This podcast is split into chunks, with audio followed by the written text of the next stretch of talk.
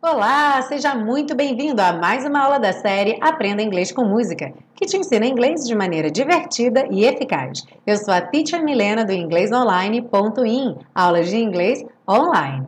Hoje a gente segue para a parte 2, o estudo das estruturas do inglês da canção Please Don't Go. Are you ready? Let's go! Bom, ele diz aí algumas vezes durante a música I want you to know. Eu quero que você saiba. Então, quando a gente quer dizer sobre querer que alguém faça alguma coisa, a gente vai usar essa estrutura to want someone to do something. Por exemplo, I want you to talk to her. Eu quero que você fale com ela. Ou então, she wants me to see a doctor. Ela quer que eu veja um médico. No momento ele diz that I'm gonna miss your love, que eu vou sentir falta do seu amor esse gonna uma maneira informal de contrair o going to. Por exemplo, they're gonna be late é a mesma coisa que they are going to be late. Eles vão se atrasar. E o miss, aí sentir falta de, que a gente pode usar também quando estivermos falando de sentir saudade. A gente sabe que o português é a única língua que tem a palavra saudade como substantivo. Porém, o sentimento, é claro, é uma coisa que todas as pessoas têm, só que expressam de maneira diferente. Em inglês, a gente usa então o verbo to miss, sentir falta de. Então temos aqui um exemplo: I like living abroad, but I really miss my family. Eu gosto de morar no exterior, mas eu realmente sinto falta da minha família. E nesse contexto eu poderia traduzir: eu realmente sinto saudades da minha família. Don't go away. Não vá embora. Temos aqui uma revisão do imperativo, que é quando a gente dá um comando. Pode ser usado também dando uma ordem, dando uma indicação que algo deve ser feito. Aqui, no caso, está sendo, dado, tá sendo usado para fazer um pedido.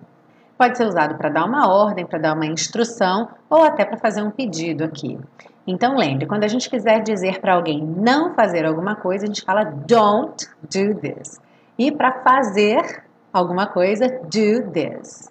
Então, por exemplo, não vá lá fora, don't go outside. Venha cá, ou, como a gente fala mais frequentemente, vem aqui, come here. E no finalzinho nós temos by someone as wonderful as you, por alguém tão maravilhosa ou maravilhoso como você. Esse as, as, vai ser o nosso tão quanto. Por exemplo, I'm as tall as my brother. Eu sou tão alto quanto meu irmão. It is not as difficult as I thought. Não é tão difícil quanto eu pensava. Se você gostou dessa aula, não esquece de dar seu like, deixe seu comentário e quando você for deixar o comentário, que tal experimentar usar uma das estruturas que a gente viu nessa aula? Deixe um comentário em inglês com uma frase que tenha ou um as as ou pode ser um gonna, algo assim. Experimente usar as estruturas que a gente está aprendendo para deixar o comentário, para você começar a realmente usar o que você está aprendendo no seu dia a dia.